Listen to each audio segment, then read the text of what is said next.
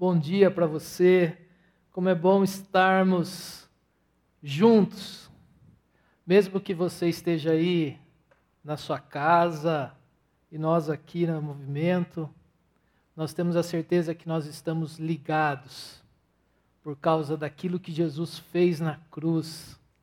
Ele vive, ele reina em nossa vida. E nós temos a certeza que ele vai voltar. Ah, como é bom a gente ter essa certeza e essa ser a base da nossa vida. Antes da gente começar a nossa série, continuar, né, a nossa série, eu tenho aprendido aí com esse mundo virtual que uma coisa muito importante é a gente conseguir que você se inscreva aí no nosso canal. Então eu gostaria de convidar você a dar uma olhadinha aí, se você já é inscrito no canal da Movimento. Eu falo isso, eu pareço, me sinto um influencer. a galera aqui deu até risada. Eu não imaginava, gente, que um dia eu ia ter que pedir para a galera se inscrever aí no canal. Mas vamos lá, gente.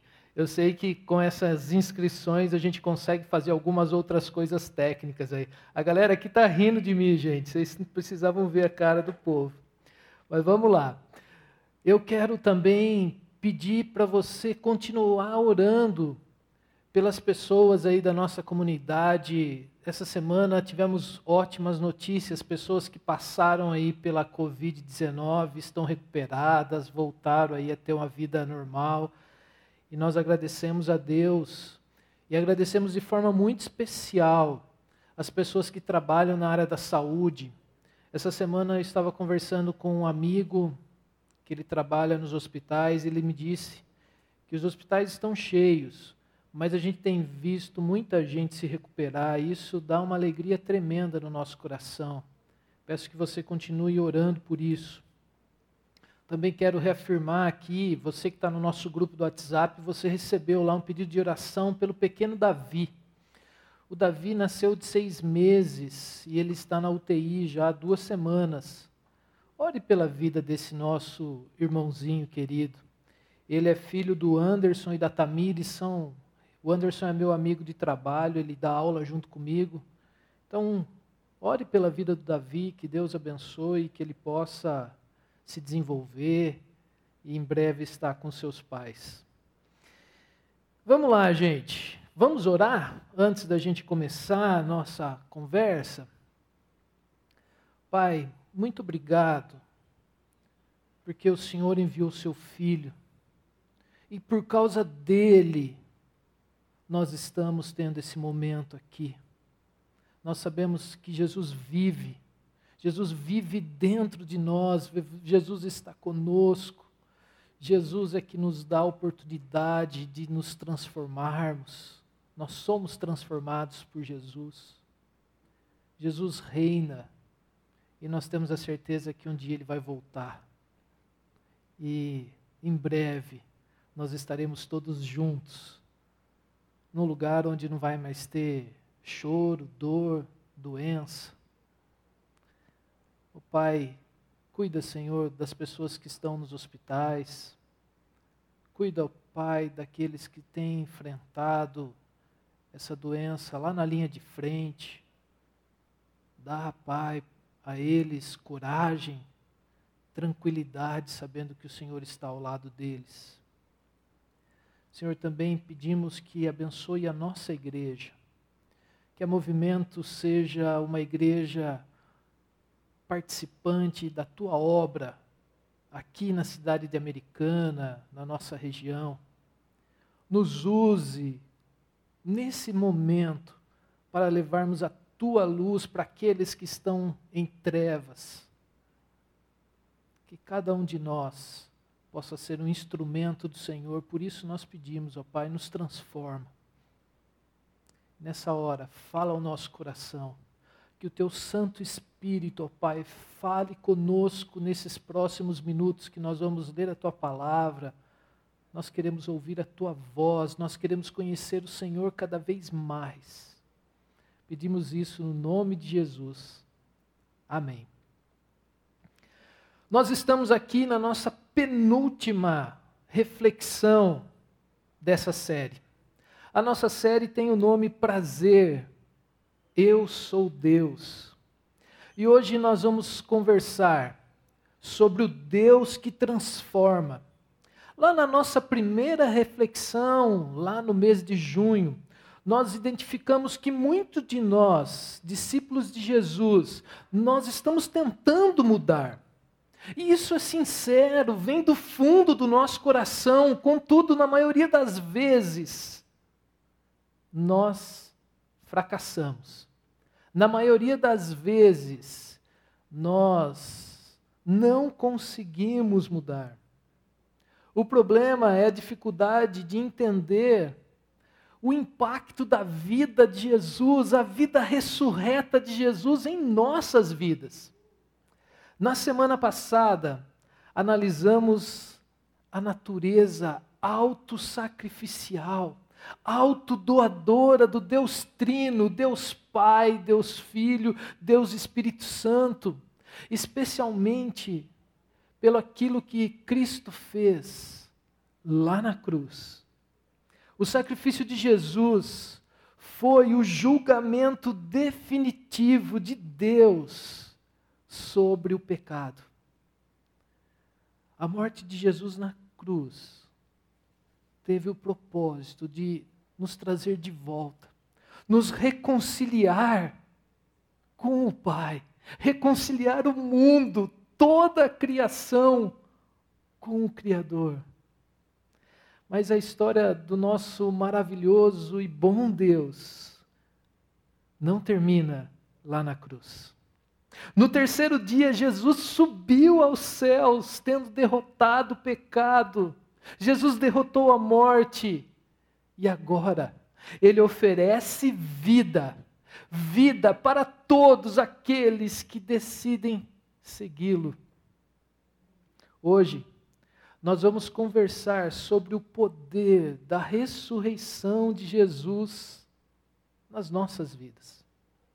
Como que a ressurreição de Jesus tem a ver com a minha vida? Hoje, dois mil anos depois de sua morte e de sua ressurreição. Essa verdade, poucas pessoas conseguem compreender. Poucas pessoas confiam nessa verdade. Por isso, eu quero propor para você mais uma falsa narrativa. Uma narrativa que está nas nossas mentes. A narrativa que eu sou um pecador, você é um pecador. Calma, nós vamos entender melhor essa falsa narrativa. Eu quero que você pense na sua vida. Existe alguma área da sua vida que, por mais que você se esforce, por mais que você não queira, geralmente você cai, você cede aquele pecado? Por exemplo, tem pessoas que, por mais que se empenhem em sempre dizer a verdade, chega em determinado momento elas se veem falando mentiras. Seja mentira lá no trabalho, mentira para os amigos, mentira para aqueles que estão dentro da nossa casa, para a família. E eu e você, nós sabemos que a mentira tem o poder de destruir relacionamentos. Outras pessoas são extremamente egoístas e, mesmo querendo mudar, não consegue abrir mão de alguma coisa em favor de outras pessoas. Você pode lutar em diversas áreas da sua vida. Nós temos pessoas que lutam contra a pornografia e vira e mexe, voltam a revisitar esse pecado. Outros lutam contra a inveja, contra a preguiça. E nesse tempo a gente tem lutado de, com muitas coisas que têm atrapalhado o nosso relacionamento com Deus. Seja gula, seja ira ou qualquer outra área. Temos diversas áreas da vida que podemos ter aqueles pecados que são pecados que a gente sempre volta a eles. E muitos dizem que esses são pecados de estimação, aquele que você deixa guardado e com o passar do tempo você volta. Você mexe naqueles pecados. Gostaria que você fosse sincero com você. Qual a área da sua vida que precisa ser transformada? Qual que é a área que você tem que pensar nesse momento? Todos nós lutamos contra alguma área em nossas vidas. Nós enfrentamos tentações, nós temos aqueles pecados particulares, e esses são, pecados são diferentes, cada pessoa tem a sua área mais frágil.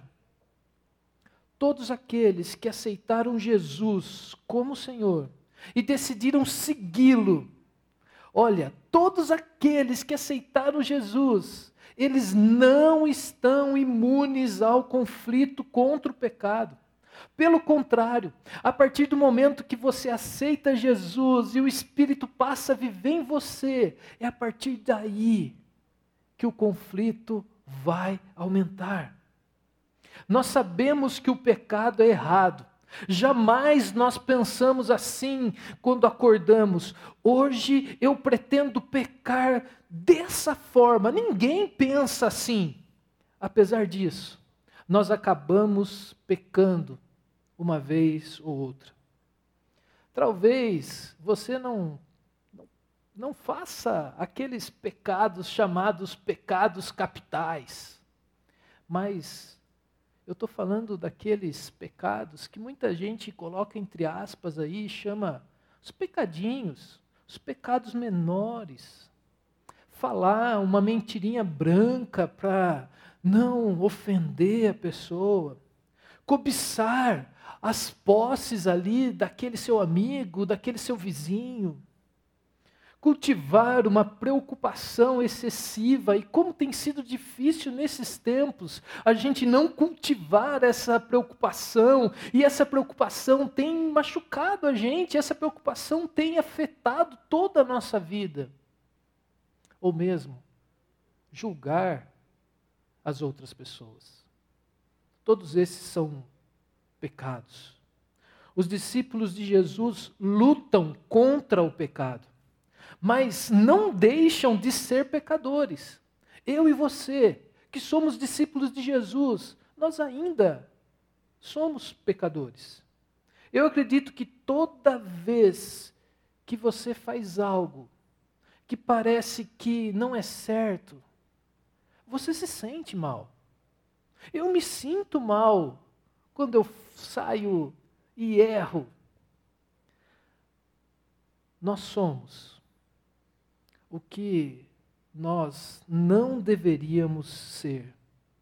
E muitas vezes, nós tentamos resolver esses problemas, nós tentamos com a nossa própria força, nós nos empenhamos, e aí nós procuramos alguma coisa, algum remédio que a gente possa tomar, um remédio milagroso que nos faça parar de pecar.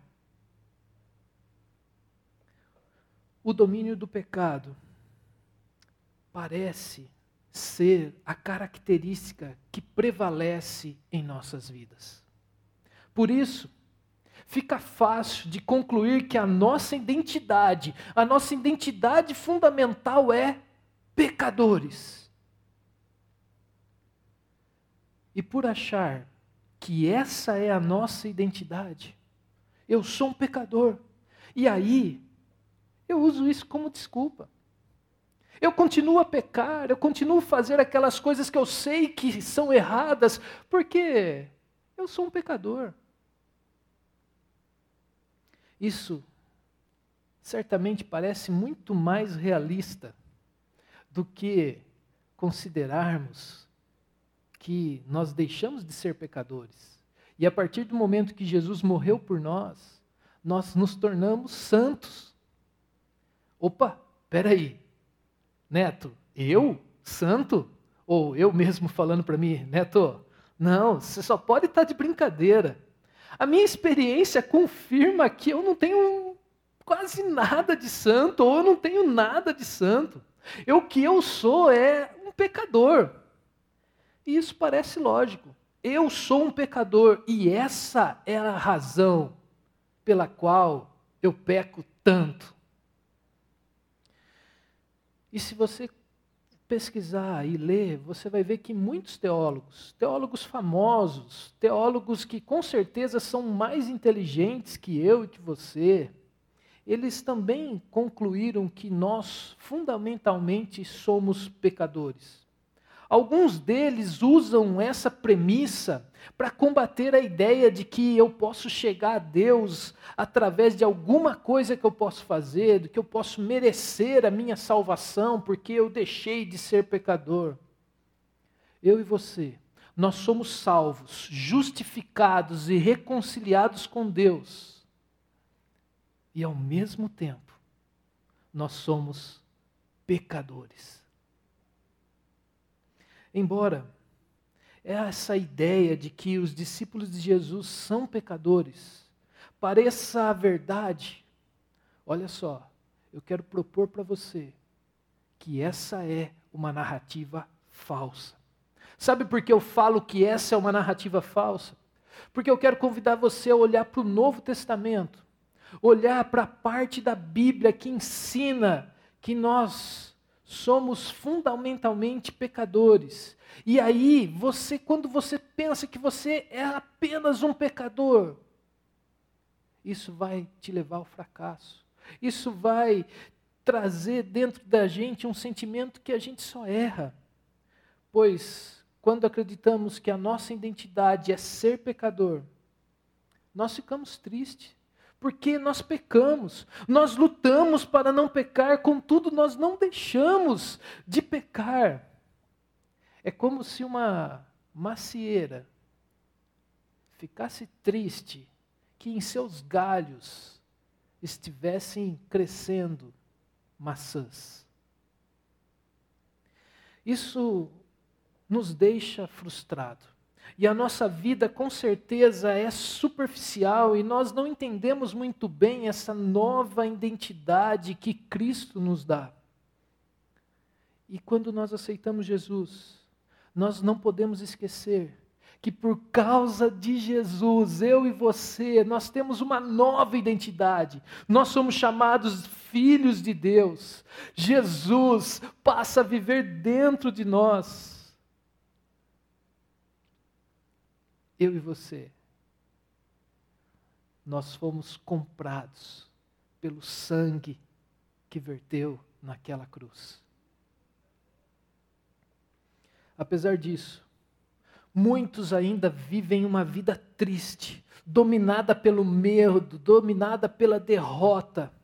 Não precisamos apenas de uma mudança em nosso comportamento. Não adianta você apenas se tornar uma pessoa melhor. Nós precisamos ter uma vida com mais profundidade. Nós precisamos ter uma vida plena, uma vida cheia de entusiasmo, uma vida cheia de poder, alegria. E muitas vezes nós nem sabemos que Jesus vive dentro de nós. Para fazer isso, para compreender melhor tudo isso, nós precisamos olhar para a Bíblia. Nós precisamos olhar e entender que essa narrativa, eu sou pecador, tem suas raízes no mais profundo da nossa mente, por isso nós precisamos substituí-la. Nós precisamos trocar essa narrativa pelas narrativas do Novo Testamento. E sabe qual é a narrativa do Novo Testamento? A narrativa do Novo Testamento diz que eu sou uma nova criatura, eu sou santo, Olha aqui o que Paulo escreveu aos Coríntios. Portanto, se alguém está em Cristo, é nova criação. As coisas antigas já passaram, eis que surgiram coisas novas. Tudo isso provém de Deus, que nos reconciliou consigo mesmo por meio de Cristo e nos deu o ministério da reconciliação. Ou seja, que Deus em Cristo, estava reconciliando consigo o mundo, não levando em conta os pecados dos homens, e nos confiou a mensagem da reconciliação. Deus nos reconciliou para que pudéssemos viver com Ele, para que pudéssemos experimentar o novo reino, o reino de Deus, enquanto nós estivermos aqui na terra. É certo que aqui na terra nós vamos ter ali um, essa experiência é pequena, nós vamos ter essa experiência plena quando Jesus voltar. E nós cantamos agora há pouco que ele vai voltar. Mas esse é o começo. É aqui que começa o processo de nos tornarmos uma pessoa santa, uma nova criação pelas quais Deus tanto espera. Deus espera que eu e você comecemos o nosso processo aqui de nos tornarmos cada vez mais parecidos com Jesus. Para isso, nós precisamos mudar a narrativa. Nós precisamos deixar aquela narrativa que eu sou um pecador e isso me traz medo, me traz aí uma sensação de fracasso. Nós precisamos pensar que eu e você somos perdoados por Deus e nos tornamos uma nova criação. As coisas velhas ficaram para trás, nós iniciamos uma nova vida, uma vida no reino do Pai. Nós deixamos para trás a narrativa do pecado, a narrativa que causa morte, e nós começamos a viver uma nova narrativa, a narrativa da reconciliação de Deus em Cristo. Essa narrativa que nós somos perdoados dos nossos pecados ela serve para que nós possamos aprender a nos tornarmos cada dia mais santos, mediante uma vida de arrependimento, mediante uma vida de perdão. E esse é um processo que começa a partir do momento que você aceita Jesus. E ele não tem fim.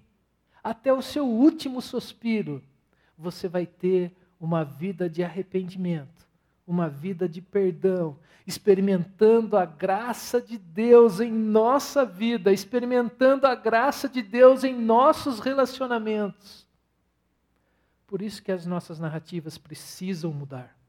A narrativa de que eu sou um pecador terrível precisa ser substituída pela narrativa que está mostrada no Novo Testamento. Em Cristo não sou mais definido pelo pecado, em Cristo eu estou reconciliado com Deus. O pecado foi derrotado. Jesus não somente perdoa o pecado de todas as pessoas de todos os tempos, mas Jesus cancela o poder do pecado na sua e na minha vida. Isso não significa que todas as pessoas estão salvas. Isso não significa que todo mundo aqui que está no nosso planeta vai ser salvo. Apenas aquelas pessoas que clamam pelo nome de Jesus experimentam esse perdão, essa nova vida. Deus não quer apenas nos reconciliar, Ele quer nos transformar. Preste atenção nisso. Deus apenas não quer a gente de volta, mas Ele quer que a gente comece a mudar. Ele retira não apenas a culpa do pecado, mas também Ele retira de nós o poder do pecado. Aqueles que são seguidores de Cristo não apenas usufru, usufruem de sua obra lá na cruz, mas de fato, pela fé, eles participam daquilo que Cristo fez lá na cruz. Mais uma vez eu vou citar Paulo aqui, escrevendo agora aos Romanos. Paulo diz assim, preste muita atenção nesse versículo. pois sabemos que o nosso velho homem foi crucificado com Jesus, para que o corpo do pecado seja destruído e não mais sejamos escravos do pecado. Nós não somente fomos perdoados, nós participamos da morte e da ressurreição de Jesus.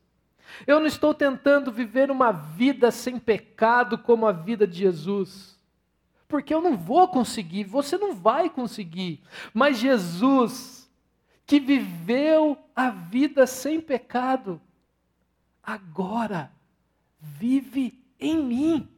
Agora Jesus vive em você. E aí nós precisamos voltar ao texto lá de Coríntios. O texto de Coríntios tem uma expressão, e a expressão ali fala que em Cristo nós participamos. E essa é uma expressão muito utilizada no Novo Testamento. Você, se você pesquisar só na carta de Paulo, nas cartas que Paulo escreveu, aparece essa expressão em Cristo 164 vezes. E toda vez que nós nos deparamos com uma expressão que se repete, nós precisamos estar atentos. O que que essa expressão tem a dizer para mim e para você? Eu acredito que o real significado ele fica obscurecido. Sabe por quê?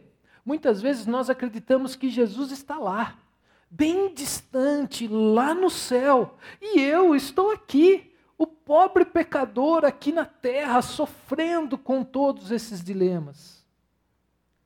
Mas se você olhar para o Novo Testamento, o Novo Testamento não separa Jesus dos seus seguidores. Ao contrário, aqueles que confiam em Jesus são por ele habitados. Os discípulos de Jesus são chamados na Bíblia de cristãos. E a palavra cristão significa pequeno Cristo. São pessoas em que Cristo habita. Os cristãos não são apenas pecadores perdoados. Os cristãos são uma nova espécie. Os cristãos são pessoas habitadas por Jesus, possuindo a mesma vida eterna que Jesus possuiu. Você já pensou nisso? Você já tem garantida a sua vida eterna por causa daquilo que Cristo fez lá na cruz. E aí, eu quero convidar você a dar um passeio pelas cartas de Paulo. Nós vamos encontrar diversas passagens bíblicas que deixam claro isso, que eu e você, a partir do momento que Jesus habita em nós, nós temos uma nova identidade. Vamos passear aqui um pouquinho pela Bíblia. Paulo escreveu assim aos Colossenses: A ele quis Deus dar a conhecer entre os gentios a gloriosa riqueza deste mistério, que é, que é Cristo em vocês, a esperança da glória. Quando vocês estavam mortos em pecados e na incircuncisão da sua carne, Deus os vivificou em Cristo. Deus deu vida para mim e para você em Cristo. Deus perdoou todas as nossas transgressões. Lá em Gálatas, Paulo escreve assim: Fui crucificado com Cristo. Assim, já não sou eu quem vive, mas Cristo vive em mim. Você já pensou? Não é mais você que vive, a partir do momento que você aceita Jesus, é Jesus que passa a viver em você. Portanto, agora já não há condenação para os que estão em Cristo Jesus. Acaso não sabem que o corpo de vocês é santuário do Espírito Santo que habita em vocês, que lhes foi dado por Deus e que vocês não são de si mesmos? Você já parou para pensar que a partir do momento que você aceita Jesus como seu Senhor e Salvador, o Espírito Santo passa a viver em você? Pois vocês morreram. E agora a sua vida está escondida com Cristo em Deus. O Tiago falou agora há pouco que as pessoas deviam olhar para nós e ver Cristo. Será que nós conseguimos entender que a partir do momento que você se decide por Cristo, as pessoas vão olhar para você, mas é a luz de Cristo que elas precisam ver. Nesses versículos podemos ver como o discípulo de Jesus, o cristão, é descrito. É descrito como aquele que está em Cristo, ou seja, Cristo vive em mim, Cristo vive em você. E aí você começa a ficar meio assim, né? Como assim? Como assim Cristo vive em mim? Eu olho ali para o espelho, eu ainda estou me vendo. Como assim Cristo vive em mim?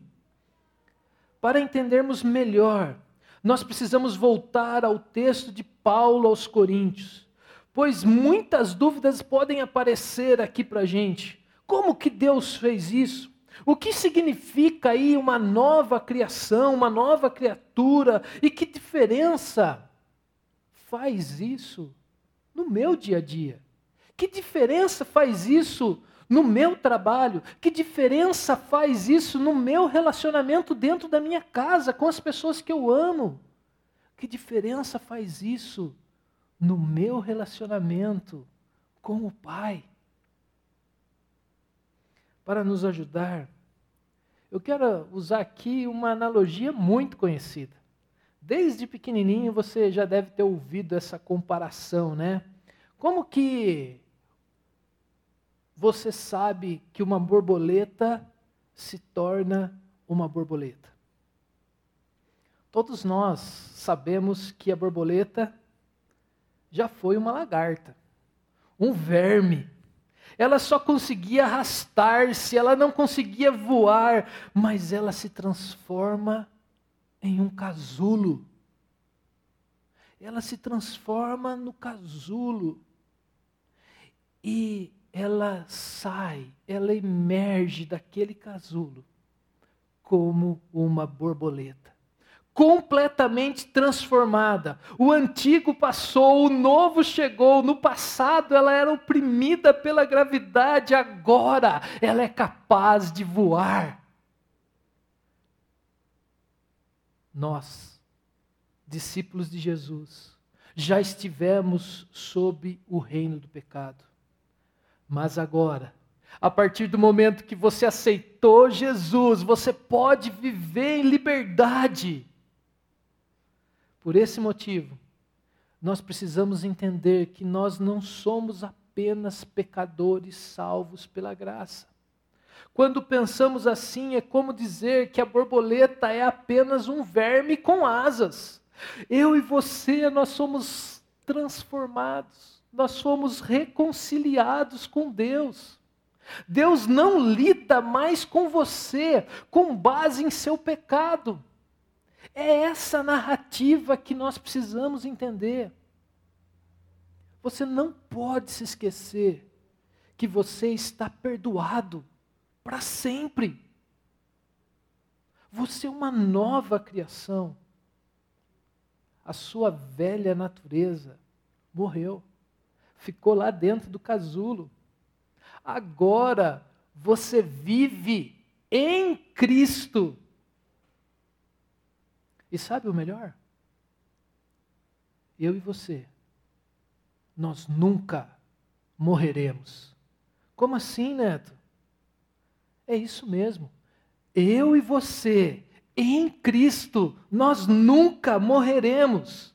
E se a gente entender esse negócio, isso vai fazer toda a diferença do jeito que a gente encara os problemas do dia a dia. Inclusive do jeito que a gente encara essa pandemia que nós estamos vivendo. Nós não somos desse mundo. Nós estamos aqui de passagem. Nós não somos dessa pátria. A nossa pátria é outra. Jesus derrotou a morte quando ele subiu aos céus. E Jesus transmite a você, transmite a mim essa nova vida eterna. Você entendeu? Você passa a ser uma pessoa completamente nova. Você passa a, a experimentar como que vai ser o céu, a degustar esse negócio de como que vai ser o céu aqui na terra. Até o último momento da nossa vida, quando nós seremos glorificados e estaremos lá ao lado de Jesus. Isso parece um, um presente muito bom, um presente maravilhoso, que só poderia vir desse Deus poderoso, maravilhoso, bondoso. Esse é o nosso Deus. Esse é o Deus que Jesus apresenta. Mas, mesmo sabendo de tudo isso, se você olhar para a sua mente, para a sua vida, pode ser que nesse momento você esteja com uma pergunta. Se Cristo vive em mim, por que ainda eu luto com algumas coisas? Por que ainda eu luto com o pecado? Por que ainda eu revisi, eu volto àqueles pecados que eu sei que me machucam, que trazem marcas, mas eu volto. Em Cristo, nós somos ressuscitados com Jesus para uma nova vida. Nós recebemos uma nova identidade na qual Cristo habita. Recebemos o Espírito Santo que habita em nós, somos revestidos por Cristo. A nossa cidadania agora está lá no céu, é de lá que nós somos cidadãos. A partir do momento que nós aceitamos Cristo, nós podemos olhar para Deus e falar: Papai, Aba. No entanto, embora espiritualmente nós sejamos novas criaturas, ainda vivemos nesse corpo antigo, nesse corpo que abriga ainda os remanescentes do pecado. Ainda mantemos as nossas narrativas na nossa mente, ainda nós temos aquelas lembranças do passado, ainda nós temos aqueles hábitos do passado, ainda vivemos em um mundo que se coloca em posição totalmente contrária à vontade de Deus. E é por isso que eu e você lutamos contra o pecado mesmo depois daquele momento que nós fomos regenerados. Veja o que a Bíblia, como que a Bíblia descreve esse conflito chamado do conflito do espírito, das coisas de Deus com o conflito da carne, as coisas que nos afastam de Deus. Paulo disse assim: "Pois a carne deseja o que é contrário ao espírito, e o espírito o que é contrário à carne."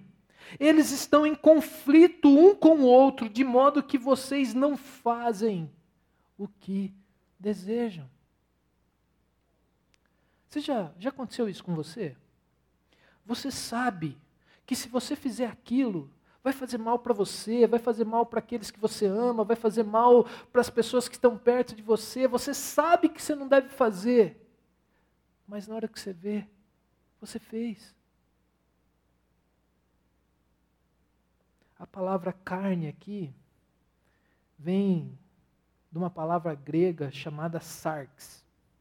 E essa palavra tem o significado de viver separado de Deus, aquele que está contra a vontade de Deus. Não estou falando apenas da carne, do nosso corpo, mas viver segundo a carne é viver desconectado de Deus, é viver por nossa própria conta. Quando Paulo escreveu essa carta aí aos irmãos da Galácia, seu propósito era de regenerar os cristãos, de mudar aquelas pessoas em que Cristo habita. Nós precisamos ter em mente que antes da conversão a Cristo, não tínhamos nenhum conflito real entre a carne e o espírito. Sabe por quê? Antes de você aceitar Jesus, era a carne que dominava. Eram as coisas que iam contra a vontade de Deus, e aí você fazia, você não estava nem aí, porque o Espírito não estava lá. Não tinha esse conflito. Mas quando nós nos entregamos a Cristo, nós passamos a ser habitados pelo Espírito, e a partir daí, a batalha começa.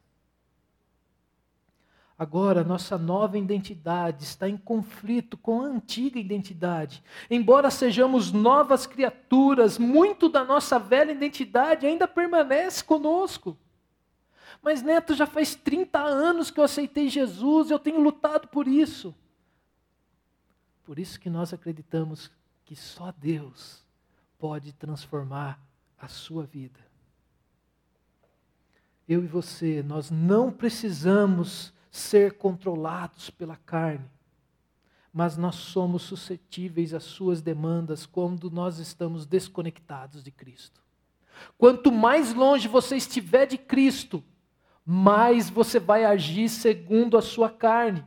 Quanto mais longe você estiver de Cristo, mais o poder da sua carne vai ficar exposto. E aí, sabe o que vai acontecer? Você vai errar, você vai ficar insatisfeito, você vai ficar abalado pelo seu pecado.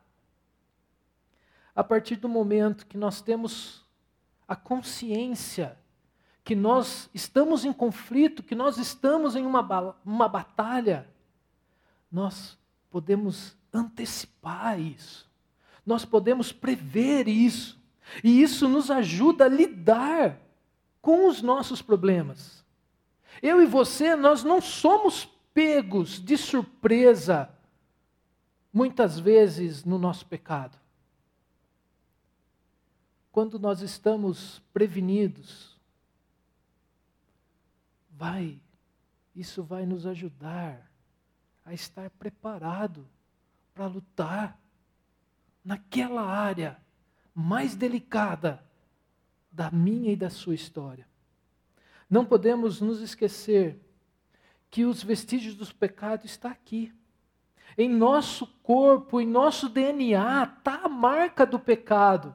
Nós não estamos imunes do pecado, por isso que nós precisamos vigiar, por isso que nós precisamos nos prevenir, por isso que nós precisamos estar atentos àquilo que nos machuca, aquilo que machuca as outras pessoas e aquilo que nos afasta da conexão com Deus. E a melhor maneira de nos prevenir contra a vitória da tentação sobre nós é nos apegar a Jesus, é nos apegar a Cristo, aquele que habita em nós. Jesus disse que eu e você, nós precisamos estar ligados a Ele, nós precisamos permanecer neles. Enquanto eu e você estivermos vivos, nós precisamos estar ligados a Jesus. A partir do momento que nós nos tornamos uma nova pessoa, uma nova criatura, eu e você somos desafiados a viver uma nova vida. Como alguém em que Cristo habita, agora eu e você podemos viver como Jesus viveu, em absoluta dependência de Deus, em um relacionamento íntimo com o Pai, confiando em nosso Pai eterno. Não pela minha força, não pelo meu esforço, não pela minha vontade, mas por causa de Cristo. Eu e você podemos viver uma vida nova, uma vida cristã. E uma das imagens que Jesus usa para nos mostrar essa nova criação, essa nova vida, é a imagem da videira e seus ramos. É Jesus usando essa imagem, é Jesus falando para mim e para você hoje Como nós podemos viver esse novo jeito de viver? Jesus disse assim: permaneçam em mim, e eu permanecerei em vocês. Nenhum ramo pode dar fruto por si mesmo, se não permanecer na videira. Vocês também não podem dar fruto se não permanecerem em mim. Eu sou a videira. Jesus falando, eu sou a videira e vocês os ramos.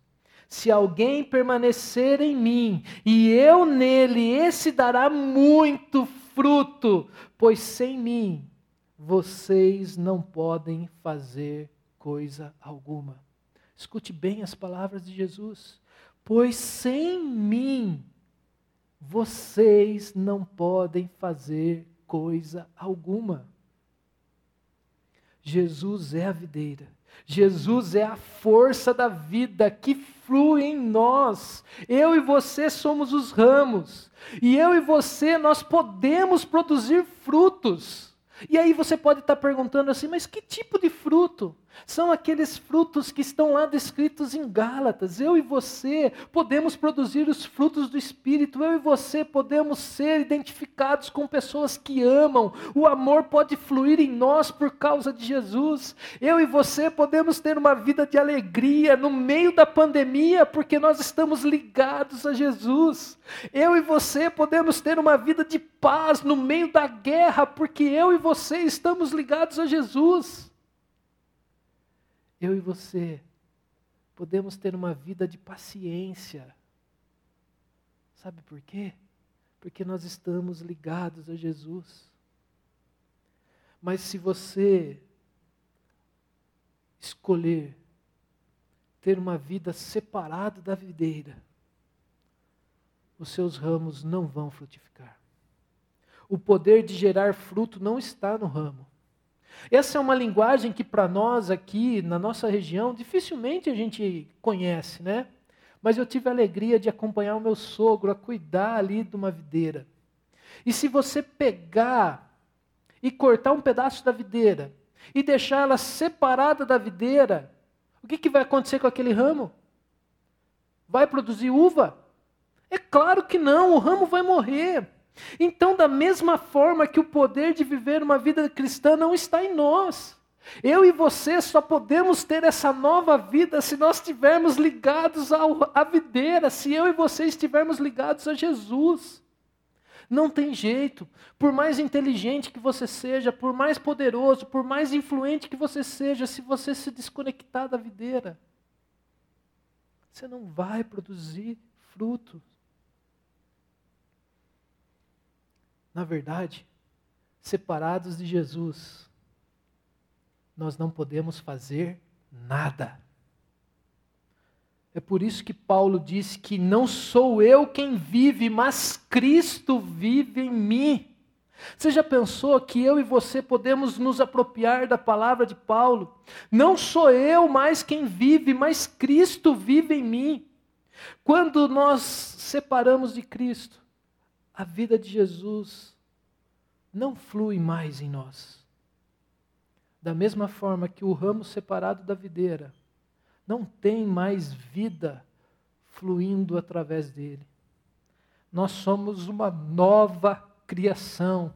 Eu e você, nós temos uma nova natureza, e a partir do momento que o Espírito passa a viver dentro de nós, essa é a chave.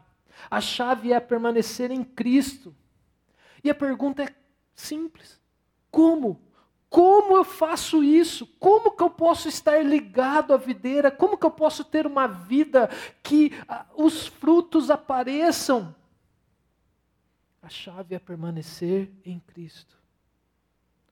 Permanecer em Cristo significa descansar.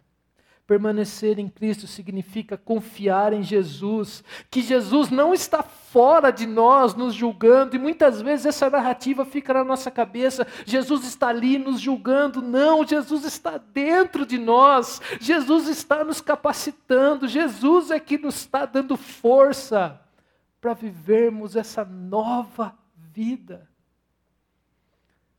Quanto maior a presença, maior o poder de Cristo conosco. Quanto mais você estiver ligado a Cristo, quanto mais você estiver conhecendo desse Deus maravilhoso, isso vai fluir naturalmente. O Espírito Santo vai te encher e você vai fazer fluir alegria, paz, bondade, amor. Para isso, nós precisamos acertar a nossa narrativa. Para isso, nós precisamos a começar, a continuar a fazer os exercícios espirituais, aqueles que nós estamos treinando lá nos grupos de sexta, no grupo de conexão. Venha com a gente, venha participar. Nós aprendemos tanta coisa que até o sono nos ajuda. Nós aprendemos aqui ficar em silêncio, nós estamos aprendendo a ter consciência da criação. Nós passamos uma semana escrevendo no papel as bênçãos de Deus no meio de dias difíceis. Nós queremos ouvir a voz de Deus. Nós queremos ter uma vida com margem, uma vida onde a gente tenha tempo para parar, para ser, para ouvir. Nós queremos conhecer cada vez mais Jesus. Só assim nós vamos aprofundar a nossa consciência da verdade. O que eu tenho que o objetivo dessa série, o que a gente quer propor aqui é você experimentar, aprofundar um pouquinho mais na sua vida com Deus. Não para que nós, como liderança, a gente fique mais feliz. Não, é para você. Quanto mais você conhecer a Deus, quanto mais você conhecer a Jesus, mais você vai experimentar desses frutos. E muitas vezes a gente olha para tudo isso, a gente fala assim: ah, mas esse negócio aí parece que é meio complicado. Não. Jesus disse que o seu jugo é suave, o seu fardo é leve. Se está pesado do jeito que você está vivendo, venha aprender a viver o jeito de viver de Jesus. Geralmente, nós tentamos fazer aquilo que acreditamos que Jesus quer que nós façamos por nossa própria força. Nós não podemos e nós não conseguimos fazer isso. Nós não podemos fazer as coisas sem Jesus, porque é Jesus que nos fortalece. E eu quero terminar aqui com uma ilustração muito conhecida. Talvez você já tenha, já tenha ouvido essa ilustração. Mas essa ilustração é a melhor ilustração que eu conheço sobre essa nova identidade em Cristo. Essa ilustração vai ajudar a você viver uma nova vida, uma vida cristã. E aí eu quero que você pense qual é a diferença entre os cachorros do campo Aquele, como esse que está na foto aí, todo molhado, todo bagunçado, aquele que vive em chácara, aquele que vive em sítio, dos nossos cachorros, aqueles que vivem na nossa casa. Então, qual é a diferença entre os cachorros do campo e os cachorros da cidade?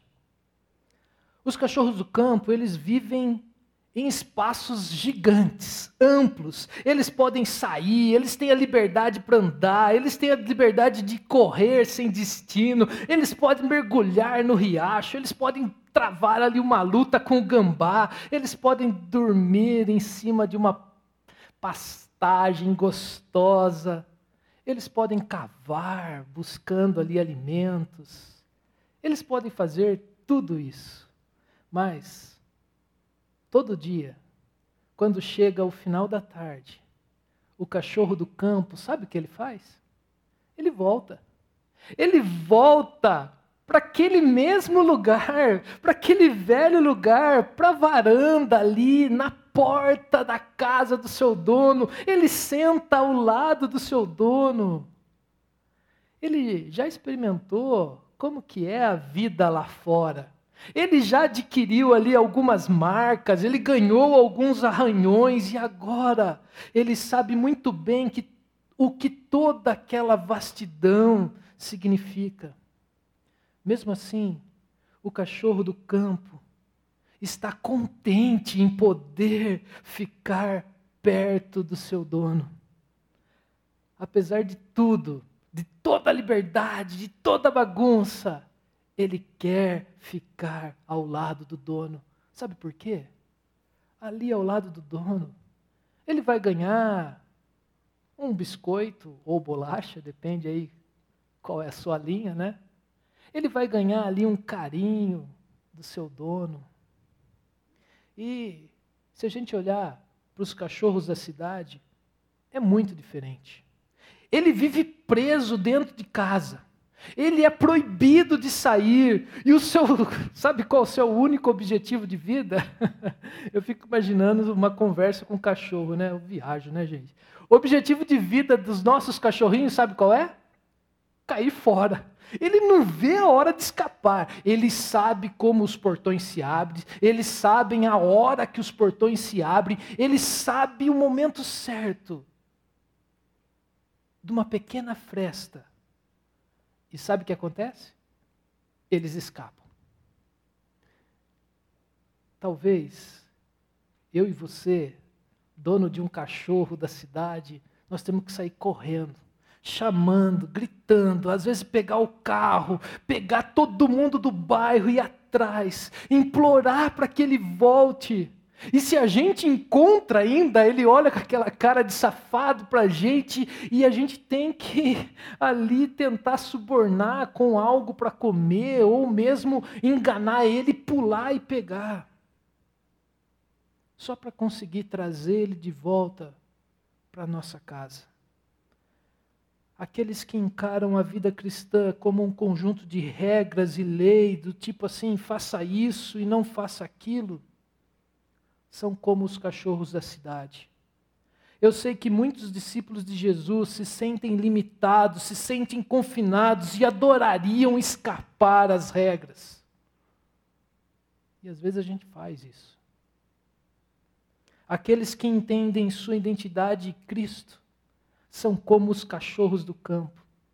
Eles têm consciência de que não estão sob a lei e que não e que podem pecar, Olha só, eu falei que eles podem pecar. Eu estou falando aqui que eu sei que nós não devemos pecar. Eu sei que nós não fomos feitos para o pecado. Eu sei que nós já morremos para o pecado.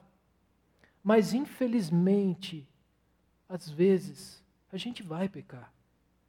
Mas, quando a gente peca, a gente sabe que a gente pode voltar. A gente sabe como é lá fora. A gente sabe o que o pecado faz na nossa história. Os cachorros do campo, eles encontram mais felicidade vivendo perto do dono. Veja aqui o que um autor ortodoxo escreveu. A vida espiritual não é uma vida de leis e preceitos, a vida espiritual é uma vida de participação, uma vida de afeição, uma vida de amor, uma vida mesclada e misturada com Deus. Eu e você fomos chamados para ter uma vida mesclada e misturada com Deus. Eu e você fomos destinados a levar a luz de Cristo para onde a gente andar. Eu e você fomos chamados para ser pequenos cristos. Eu e você fomos chamados para mostrar Cristo para o mundo. Mas como que nós vamos fazer isso? Nós só vamos fazer isto se nós estivermos ligados à videira. Nós só vamos fazer isto se nós estivermos ligados a Jesus Cristo. Só em Cristo eu e você vamos escolher não estar revisitando aqueles pecados favoritos. Só em Cristo eu e você seremos livres desse pecado, livres disso que tanto nos machuca, que tanto nos atrapalha. Só em Cristo nós podemos experimentar uma nova vida. Que Deus nos ajude, que Deus nos transforme a cada dia, que Deus nos abençoe. Amém.